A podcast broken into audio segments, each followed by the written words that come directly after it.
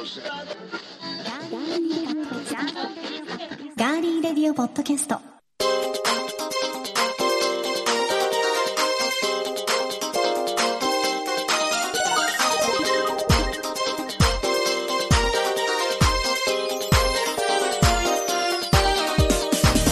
皆さんこんにちは。5月18日火曜日いかがお過ごしでしょうか？ガーリーレディオポッドキャスト今週も名古屋のスタジオからお送りしていきます。お相手は高田沙織です。そして人生の酸いも甘いもつまみ食いディレクターの足立です。ちょっと 吉田羊さん演じるジェーン・スーさん真似しないでくださいよ。トッキーさんですね。トッキーそうそうそう。ドラマではトッキーさんですけど真似しちゃダメですあのよ田中みな実いいよね、いいですうん、ね上手だねやっぱりね。やっぱりね、しっかりアナウンサーさんのね、うんうん。あの力をいかなく発揮されておりますけれども、ぜひ皆さんもはい。ドラマご覧ください、はい、見てください。本もね、うん。はい、よかったタイトルもら一緒に。言ってないのに。そうですね。なんだっけ？えっと生、きるも死ぬも違うわ。生きるとか死ぬとか死ぬとか親父とか。そうだ。うん。ね。あのお父さんがまたいいですね。ねいいです国村亮さんやっぱりはいいです素晴らしい役者さんですね味がありますねあ。の二人の掛け合いいいね、すごいほのぼのしますしうん、ちょっとやっぱ泣ける。毎回泣けちゃう。うん、大豆田とはこの泣けるとはちょっと違うんですよね。うんうんあれはあれでいいんだけど、やっぱあれは坂本さんのね素晴らしい脚本と役者セリフがね、言葉がも名う本言集当にですねはい。そこからのあのエンディング、そうですうんね。秀逸だよねめちゃくちゃ秀逸です。はもう東京ゼロ三のかくちゃんのこともっと好きになりました。ね 心器はちっちゃくていいっていうね。はいいいいいうんそよかったう。よかねったですねド。ラマの話から始まりましたけど、はい。では早速ですが、皆さんからいただいているメッセージご紹介しましょう。えー、8度目の夏の夜空さんからいただきました。ありがとうございますえジアンズの新作紹介について、はいえツイッターで壮大で重厚感がありまるで映画音楽を聴いてるかのよう早速 YouTube のミュージックビデオをすべて視聴させていただきましたがかっこいい。サイン入りの最新アルバムを即購入。今後も応援したいと思いますという、ね、ありがとうございます、はいものとはい。もう一ついただいてるんですが、うん。マカロンさん。マカロンさん。マカロンさん。マカロンさん。おーい。マカロンさん、もう本当に八度目の夏の夜空さん笑っちゃいけないんですけど、マコロンさんね、多分ま、マコロンさんしかいないですからね、うんマカロンさんへって書いてあります。えー、マコロンさん、高田さんへの素敵なささやきリクエストありがとうございます。12秒間の誕生日おめでとうメッセージ、スマホに保存しましたよ。8月が誕生日なので、それまで大切に残しておきたいと思いますといただいています。長いですけどね。はいますたあの言ってくださいいつでもやりますんで、あのーうんせっかくなんでねえー、と12月があるじゃないですか、うんでそれぞれ誕生日を迎えられるはい。リスナーさんのために、今ここで、はい。えー、と幸田さんの、えー、と誕生日おめでとうメッセージをはい。汎用性の高いものとして、うん。ちょっと今収録をしてい今ですか？今です。あ。はい、わかりました、はい、で、えー、とこれを、えー、と今から9って僕が言ったら、はい。なんか誕生日おめでとうと。あわかりました。あの結婚で頑張ってねみたいなことを言ってはい。でそれを皆さんそれぞれ保存していただければとわかりました。思いますがいかがでしょうか？もう急な振りなんでええ。ちょっと緊張しておりますけど、わ、え。えかりました。急な方がいいんですよ。わかりました。自然な感じで。はい。では。じゃあ、えーといいですか、はい。ね、短いメッセージでいいので、はい。じゃあお願いします。じゃあいきますよ。はい。はい、3、2お誕生日おめでとう。今年も素敵な一年になりますように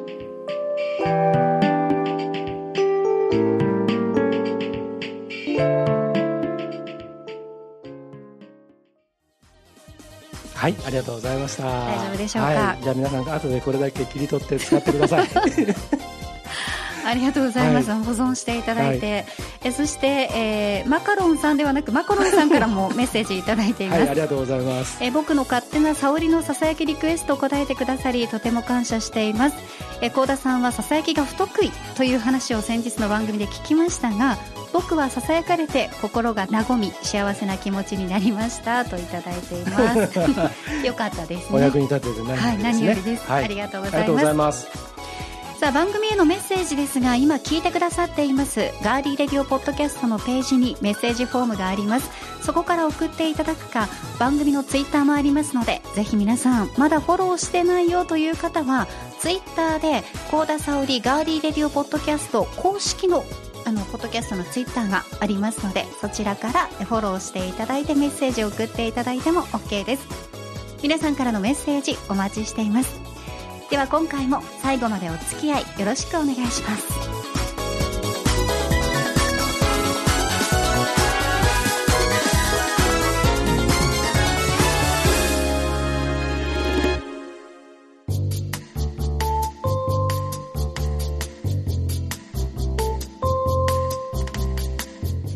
のスタジオからお送りしていますガーリーレディオポッドキャストさて5月に入りましてあちらこちらで木々の緑が美しい新緑の季節ですねはい。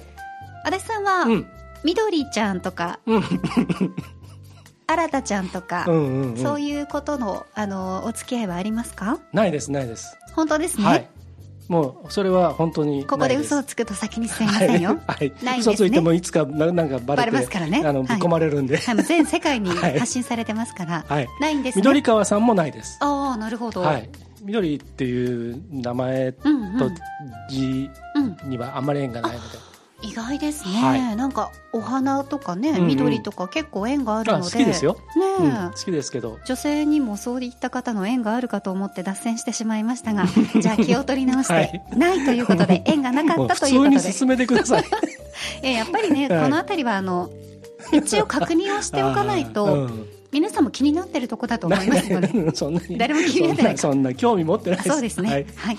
まあ、あの新緑というのは眺めているだけで穏やかな気持ちになれるなっていう方も多いですよね。はい特にこの時期の緑というのは、あの本当に真緑じゃなくて。うんなんていうんですかね黄緑色に近い、黄色に近いような、ちょっとこうフレッシュなうん緑っていうのが多いんですが、はい実はこの緑色には様々な効果があるそうです。うん一般社団法人色彩心理カウンセリング協会によりますと人が見分けている色というのは100万前後とされているんですが、うん。日々無意識に選んでいる色にはその時の心や体の状態が現れるもので色とは光の特定の波長を目で感じ取っているものなんだそうです。うん。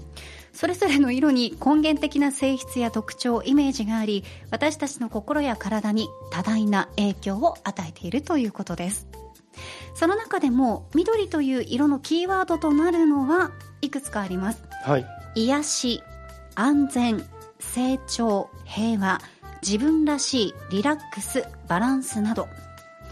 色の効果を意識していなくても木々の緑に心が安らいだり、えー森林浴など癒しの効果を感じたりしますね。うん。ではここでそんな緑色がもたらす心理的効果いくつかご紹介していきます。はい。まず安心感を与える。次に心身のバランスを整える。人の本来持っている自己治癒力を高める。緊張を緩和し心を穏やかにするなどがあるそうです。うん。これ代表的なものを今ご紹介したんですが、はい。まあ、現在特にコロナ禍で多くの人が辛い思いをしたり表には表せないというストレス感じていらっしゃる方も多いですよね。はい。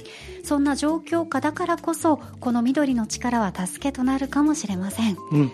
気がつかないうちに疲弊してしまったり恐怖や怒りの感情に巻き込まれてはないですか？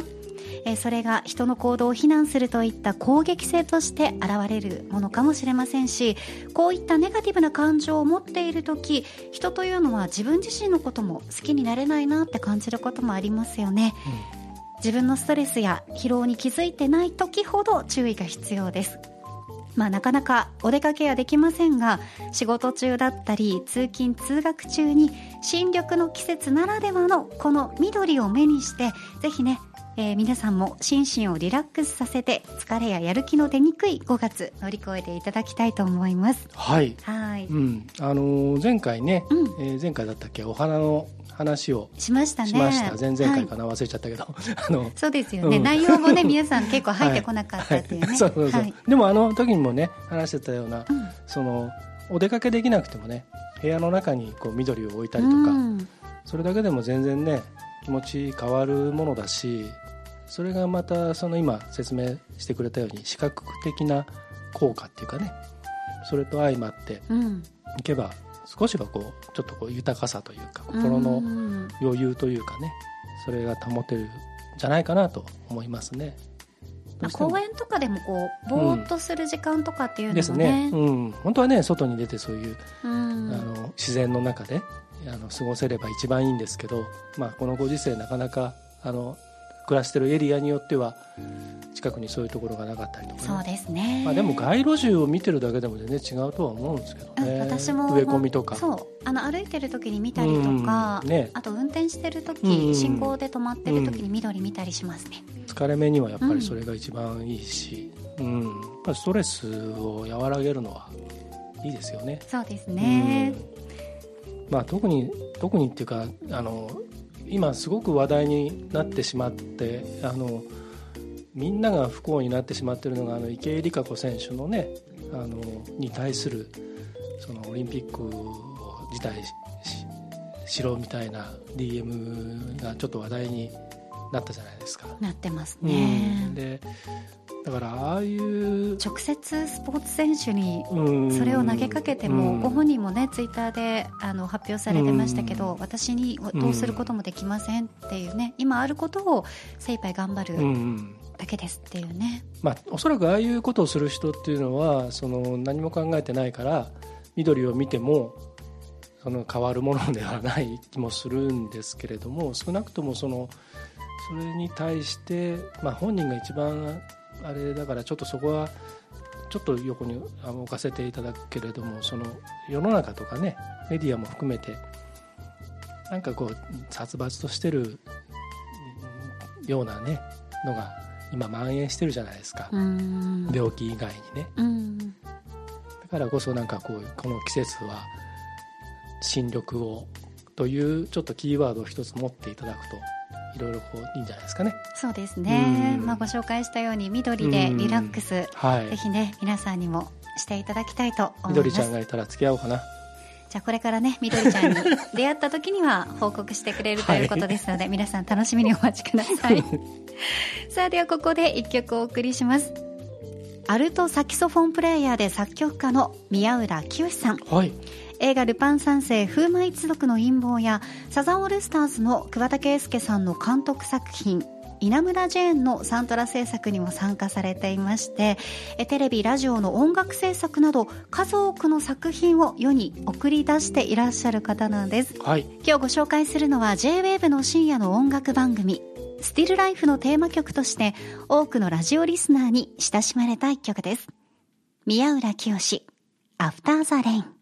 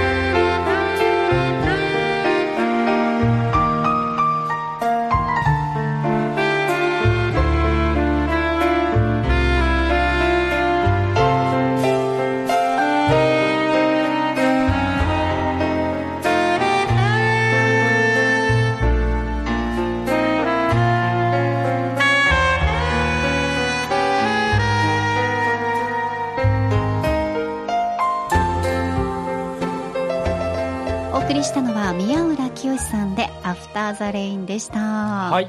宮浦さんといえば、はい。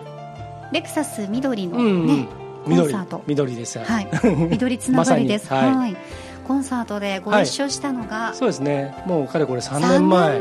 ですね。早いですね。時間の流れ。小田さんにあの司会をやっていただいて、はい。えージャズコンサートを企画して、えーあの時ね大盛況で450人ぐらいのキャパシティの会場がほぼ埋まってね、はい満席でしたね。うん。とても素晴らしい、うん。あの演奏を聴かせてもらったんですけれやっぱりあの生で、ども、特にあのステージ横で聴けるって私自身はうん。うんとっても贅沢で、うんなんですかね同じステージ続きじゃないですか、うん。そうですね。あのはい。会場側に座っているわけでもないので,、あのちょっとした振動とか、はい。ああいうものがやっぱり感情を揺さぶるんだなっていうのを改めて感じたステージでしたね。あの宮原さんとはあの古いお付き合いをさせていただいておりましてあの僕がずっとやってたアップルストアの、えーポッドキャストのイベントで銀座の、えー会場の時に、全国回ってらっしゃいましたもんね。えーはい。銀座の時にゲストでこの曲を演奏してもらったりとかで宮原さん実はあの呼吸法を使った健康のメソッドを研究をなさっていてはいはい。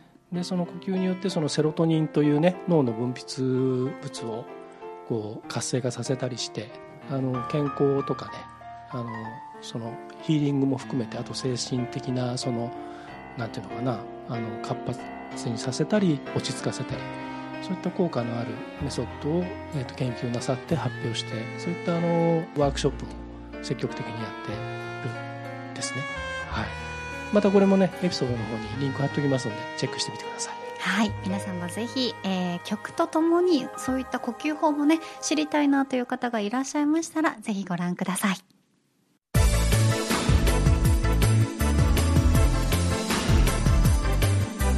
続いては、今回の気になるニュース。私、高田が今気になっているニュースをご紹介します。それではニュースセンター小田さんお願いしますはい、お伝えします。政府は東京、大阪、兵庫、京都の4都府県の緊急事態宣言について、今月31日まで延長するとともに、愛知県と福岡県を対象地域に加えることを決定しました。今回で3回目となる緊急事態宣言に対し、他方面から様々な声が上がっています。以上ニュースをお伝えしました。ありがとうございましたそれでは続きましてもう我慢できないっすをお送りしましょう。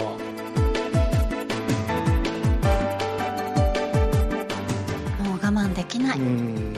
女はそれを我慢できないっていうアン・ルイスの曲が昔ありましたけど、はい、そういう次元の話じゃありません。そう。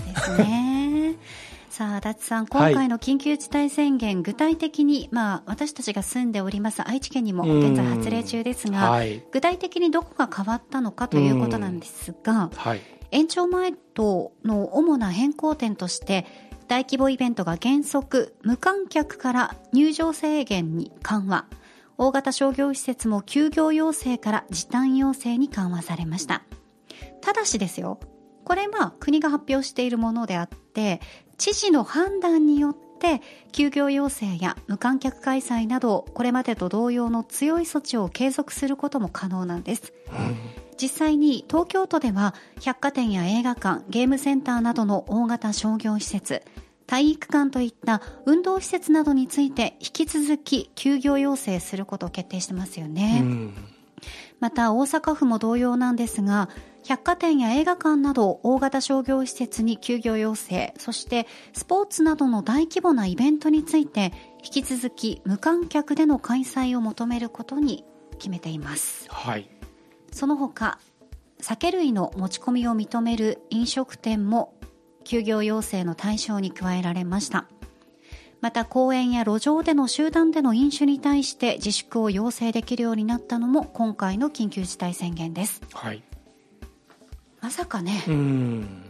昼間もお酒が飲めない日が来るなんてって、外でお酒が飲めあのお店でですよ、はいはい。飲めない日が来るなんて思ってもいませんでしたけど、えまあ個人的な意見として聞いていただきたいんですが、あのしっかりした意思表示だったり、まあ、指針を持ってききちんと導いていただきたいのに、うん。何がしたいのかなっていうのがこう伝わらないうん。っていうのが正直あってはい。あれがダメです。これもダメです。でダメだからこうしてください。ああしてください。っていうことだけじゃなくてもうちょっと具体的な代替案でこういうものがあるからよろしくお願いしますとかはい。保証しますとかね、こう中途半端な感じではなくて短期集中っていうんであれば、うん。1ヶ月間ないしは2週間とかって決めてもう保証はもちろんするからストップうん。まあ、ロックダウンっていうようなね言葉であの世界で言われますけどそういうふうに一旦ストップしてしまってもうガラッとうん。しっかりやって変えましょうってダラダラダラダラやるよりはそっちの方がいいのかなって個人的にはすごく思っていて、うん。保証金出しますね。それが1ヶ月後です。個人であのお店やってる方とか1ヶ月後にお金もらってももう体力ないじゃないですか。そういうところまではきっとうん。考えてらっしゃ、まあ、考えてらっしゃるかもしれないけど、うん。そのスピード感がないから、うん。どうなのかなって思ったりしてますね。果たして今回でどれぐらい効果が出るのかなっうん。て、そうですね、うん。うん。思いますけどどうですかね足立さんはもうとにかく尻滅裂すぎちゃっていろんなことが あのねえ、うん。そのだってお酒飲まなくてもさ大声で喋る人は喋るじゃん、うんだから今までの、うん。そのいろんなその規制とかうん。うんそのなんていうの？そのうんまあ命令的なものだったり条例的なものだったりうん。も、とにかく全てあのまあめちゃくちゃなんですけどあのそれがここへ来てあのどんどんどんどんねあのダメな ものになってってるでしょ？でそのそれをその守らなきゃいけない立場の人たち、まあ、僕たちも含めてでもうわけわかんなくなってきてるから、長期戦でね。う、ん、でそのねあの言うようにそのやっぱりなんだかんだ言って必要なものはお金だしで特に小売業の人たちとかその個人経営の飲食店とかっていうのは、その売りかけ買いかけとかっていうことがねあまりこうできない業種だったりの人たちもいるしその現金でその仕入れることによってそのまあいわゆる仕入れ原価を抑えたりとかねより安くそのいいものをうん。仕入れてそれをまあ比較的そのお値打ちにそのお客さんに提供するっていうことをモットーにしているお店とかたくさんあるしそれは小売業の人たちもそうだし一緒ですうん、ね流通の中でもその例えば名古屋とか愛知県のこの地方にもいろんな生鮮食料品のそのチェーンがありますけどその中にはもう現金主義の会社も昔ながらにやってる会社があってだからそういうところっていうのはその会社は会社組織なのでまあ言ってもなんとかその、うん、工夫したりとかっていう方法があったりするけれど今度その会社が買い付けに行ってるその例えば生産者さんとか一次産業の人たちとかうんっていう人たちが一番割を食うんじゃないかなと。で、まあ、実際そういう人たちへの保証とかっていうのはないわけじゃないですか。そうですね、うんまあ、私たちも個人事業主には変わりないですし、ね。中間のところにはとか末端のところに末端というかその生生活者に一番近いところとか、中間のところには何らかのね措置があったりしてもそれを本当に作ってる人たちとかうん。生産してる人たちとか。で生産してる人たちっていうのはまた違う部分でのうんその補助だったりとかね。もともとその農業なんていうのはあの、まあ、まあちょっと良くも悪くも JA に守られてるとところとかっていうのはまあなんとかなるにせよね、うん、だからなんか本当にねあの 猫田さんさっき説明してる中で何がしたいのか分かんないっていう のはありました。まさに本当にそういう。いやなんかすごい私も、うん。あのね賢くないけどいやいやいやそれが本当に普通みんな考えても分かるじゃんっていうようなことのボロが結構出てるなって、前足立さんとも喋ったかもしれないですけど、はい、あのあれは国が要請したのか都が要請したのかちょっとそこのところを忘れてしまいましたが、はい、あの JR の,、うん、うん、あの本数間引いてってやつ、え普通に考えて間引いたら密になるじゃんってめっちゃ駅員さんが押し込んでる映像を見て。いや逆に本数増やして、次来ますからここまでだけですよ、はい。はい、もう人数これだけしか乗れませんよ、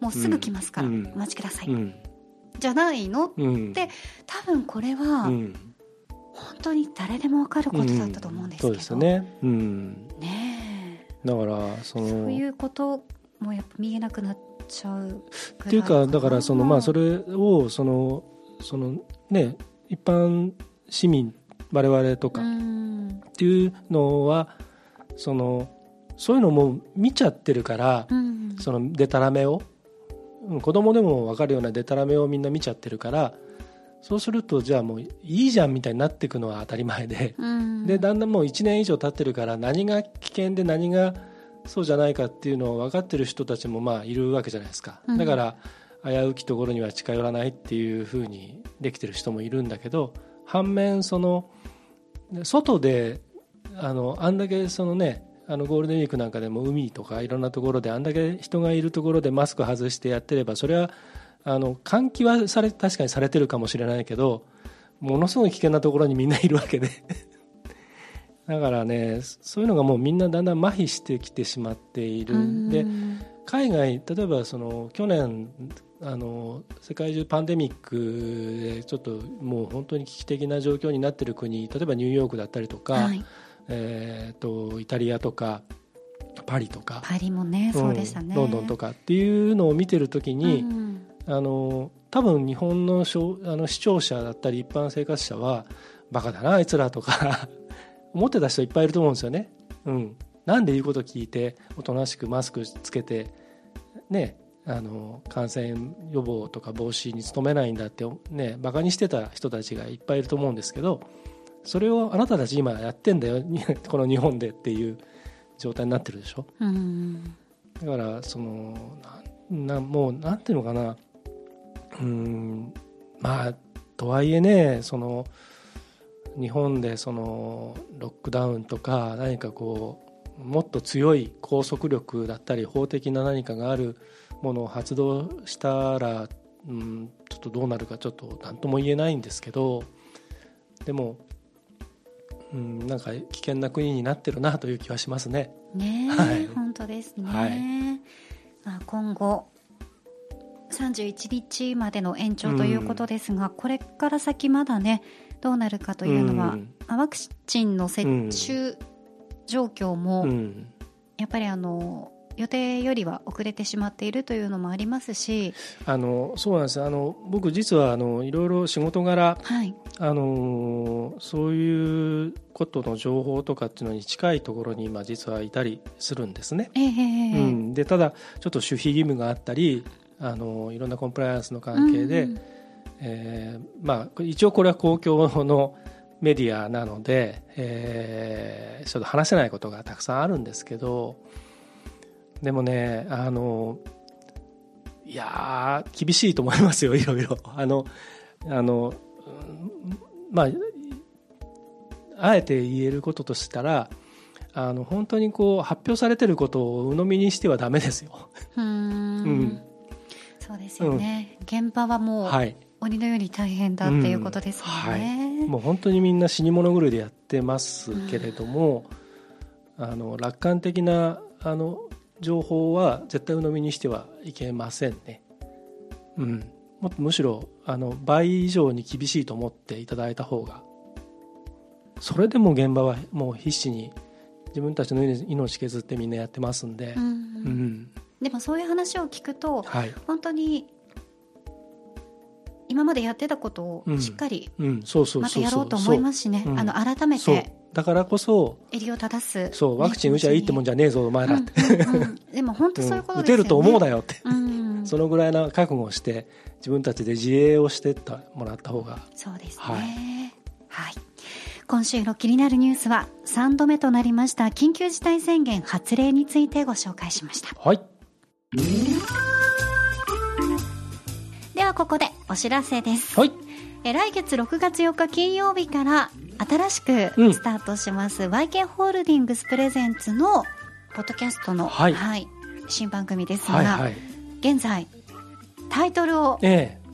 考えてはい。いるところでございます。いろいろねあの、はい。えっ、と先様といろいろ打ち合わせをしながらあ考えているんですけれども、まあ、25社あるんですね。ええなので、えっとまあ、仮案ですけれども、えっと25 voices みたいな、うん。その声25の声みたいなね、うん。もしくはガリレディ25とかね。ガリレリが言えてなかったですけどいいですか？言い直さなくて。いいです大丈夫ですね。僕はい。僕あの喋り手じゃないんで。あーイラッとしますね。私が噛むとねすぐ言ってくるのにイラッとしますね、あのだから25っていうのをなんかちょっとこう入れようかなと思っていて。あー私の誕生日も25日ですか？ねはい。ですよね、うん。ねってしか言えないですけどね、うん。はい、えっと9月25日が幸田さんの誕生日ですので、はい、邦子の日、はい。はい、いつも人に言うときは邦子の日ですって言ってます、まあまあそれはいいんですけど、はい。えっと25っていう文字を入れて、うん。例えば「ハッシュタグガリレディ25」とかってねやるといいじゃないですか。そうですねまあそれは却下になるかもしれないんですけど、うんうんうん。あの今ちょっとそんなことも考えつつ、はい。でアイコンを今作ったりとか、はい。えっ、とあとねあのうんと前ちらっと言ったかなあのえっ、とそのガリレディはガリレディ今まで通りのチャンネルで配信をしていくんですけど、その新番組は別のチャンネルに、えーで配信をしてでこの本家からそっちへ誘導したりとか、えー本家でそその新番組の告知をしたりとかっていう形でそのなんか双方向的なねものでできたらいいなということも考えていたりするので、はい。うん、その辺は多分ぼちぼち、えーっと発表してはいいけるかなと思いまます。た皆さんにはぜひあのツイッターで、はい、いつもあのいろんな新しい情報はうんスタッフさんに発表していただいてますので、うんうん、そちらを見ていただくのが早いですね。そうですね、はいはいぜひですからこの、えーっとツイッターあのガリレディのツイッターを、えーフォローしていただいてはい。「ハッシュタグガリレディでつた、えーつながりましょう」っていう 全部言えてるかったけど今。あの我々で繋がりましょうって。剛殿。あの坂本美雨のはい。なんだっけ、えー、とラジオ番組あるじゃないですか、はいはい。 Dear Friends。Dear Friendsうんうんあれの,、うんそのえー、とその番組宛てのメッセージはこうですよとか、うんツイッターこうですよとかってあの美雨さんがこう説明する、き決まりのうんセリフありがますね。「ハッシュタグ、うん Dear Friendsでつながりましょう」っていうのがちょっと僕好きで。あの、みゆさんの声いいですようんうんね。あの、お昼間にちハッシュタグょうどいい。ハッシュタグガリレディでつながりましょうってのをちょっと言ってくださいよ。私が？うん今？うん、ハッシュタグ、ガリレリでつながりまし言た。え言えてねえじゃん。罠にはいはめてきたな。じゃあ、えーはいということで 楽しみにしてください。あ今クソっつったな。言ってないです。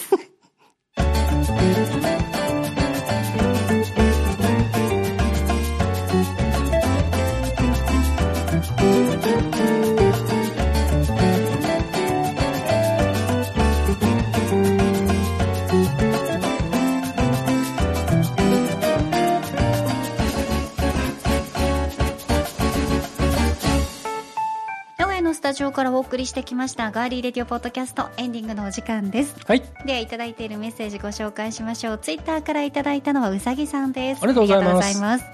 ベントマン30周年お弁当チケットいただきました。30周年おめでとうございます。後藤さんおめでとうございます。お。めでとうございます。お弁当の種類がたくさんあってどれにするか迷いまくりです。お弁当を購入したらまたアップしますね。この度は素敵な品をありがとうございました。といただいています。はい。うさぎさんうはん。小手刺し店ご利用されてる埼玉県の。の。はい。ということでございますよかったよかった。ねえ、はい。当選おめでとうございました。えそしてこちらもツイッターでいただいています。ニュージー大好きポッドキャストさんです。ああいつもありがとうございます。ざいます。え Spotify の、えーガリレディレコメンドミュージック。こちらのプレイリストについていただいています。お。えこのプレイリストいいですねポッドキャストだと流せない曲が多くてでも番組内で紹介していると聞きたくなる。でも後になると忘れてしまってそんなことを解消する手段ありがとうございます。といただいています、あのそうなんですね。皆さん聞いていただいてますでしょうか？はい聞いてます、はい。登録してますええよ、ええ。あの Spotify、うん。あの無料アカウントであってもあのね、えーお気に入りってやっておくと、うん。あの聞けますからね。そうなんです。ぜひ。はい、登録していただければと思います。はい、ぜひ登録してください、はい。えそして、えー私たちがわしみさんと呼んでおりましたが いただきました。わしみさんではなくてすみさんです。申し訳ありません。失礼いたしました。すみひでおさん、はい。やっぱりエンディングが最高。ありがとうござわしみっいますて書いてすみなんです、うんといただいています。はい。はい。そんなすみさんのために今週もお送りします、はい えーエンディング恒例でございます「まるの時に聴きたい一曲」今回は天気のいい日に公園のベンチで聴きたい。おすすめの一曲です。いいね。いいですね。はい。緑の話もし新ましたしね。中でね。はい。はい。では先行足立剛。藤井風キラリ。てってれーって今後ろでね、うん。てってれーって言ってますはいあのホンダのね新型ベゼルのようやく来ましたね。ようやく来ましたね。いいねうん、あれね CM 流れてる時ねます。2人でこう収録の後にあれいいねとかって言新ってて。曲いいねって言ってましたもんね。そしたらねうん。先週かな、うん。先週ってこの収録の先週ですけども、うんうんうん。あのね、えー配信開始になって。ありました。うん。いいね。聞いておりますよ。はいはい、うんということで、えーじゃあ幸田さんも、えーどんな曲を選んだか聞いてみたいと思います。高校幸田沙織。ラッキーキリマンジャロ。太陽。おー。ラッキリ選んでみましうんありたがとうございます、ねえ。ラッキリはうん。同じ大学の、うん。あの軽音サークル、うん。で結成された6人組なんですけど、はいなんかねエレクトロポップバンドでは言われてるんですけど、ちょっとこうどっかで聞いたようなうん。懐かしいメロディーラインがあったりとか、うんあと BPM が、うん。みんなが自然に体が揺れるように作られてるそうなので、うんはい。この「太陽」というのもね踊れにゃ損っていう踊るにゃほいやっさっていう節があるんですけど踊りたくなるんですよ、ううんん。これ公園で聞いてるとちょっと踊り出したくなるかもしれないので、あの最近のはいはい。その新しいその才能をうん持ったあのミュージシャンとかアーティストの皆さんって、なんかこう原点回帰じゃないですけど日本人の DNA にこうすごくねフィットするうん、わかります。メロディーだったりとか、そのテンポとかなんか不思議とね、うん。そうなってる気がしますね。そうだから別にあの若い子だけじゃなくて、うん高齢の方まで、うん皆さんで楽しめるようになってますよね。まあ、よく言われてますけどあの米津玄師さんなんかのその楽曲ってこういろいろ分解していくと、はい。ものすごくその辺が緻密なんですよね。宇多田ヒカルもそうだけど、うんなんかねやっぱいいね、いいですうん、ね、新しい時代の音楽はいいですね。はい。はい。ということで、えー今回は天気のいい日に公園のベンチで聴きたいおすすめの一曲ご紹介しました、はい。えー詳しくは Spotify のガリレリエコメンドミュージックで聴いていただきたいと思います。むすぎれの。はい、はい。ということでエンディングね、はい。あのーちょっと噛んでしまいましたけど、うん。最近はね、あれなんですよ皆さん。ご収録の時にね剛殿が噛むとねすごいねなんか噛んだでしょみたいなね。いや僕そんなこと昔から言わないじゃないですか。言いますよ。昔から言ってますよ。噛んだでしょっていう。そじゃあ私は言うか発言してるのかっていう話をしてないんですよ、はいはい。はいちょっとこうクスッてしたりとか、はいはいはい。なんかこうすごい目で訴えてきたりとか、うんいたたまれなくなった時に、うん。なんか「はいやり直し」って言ったりとか、はい。はい一応僕はあの幸田さんにはプロとして接してますので。いやそりゃそうですよ、はい。お互いプロとしてね、はい。やっておりますので、うん。はい、いやそういうことがあるっていう裏話を話したかっただけです、うん。はい。以上です、好感度下がる 好感度下げさせようとはしてないですよ。そもそもない。そ そんなことは言っておりませ、うんござい好感度はね、うん。あのコアな人たちに好かれておりますはいので、剛殿はね、はい。はい、そこのとこもまたはい。いろいろお話聞いてみましょうかね。いいです。いいんですか？わかりました。はい。さあ今週も最後までお付き合いいただきましてどうもありがとうございました。ガーリーレディオポッドキャストお相手は？人生の酸いも甘いもつまみ食いディレクターの嵐でした。そして人生の酸いも甘いもつまみ食い合田沙織でした。ではまた来週です。お楽しみに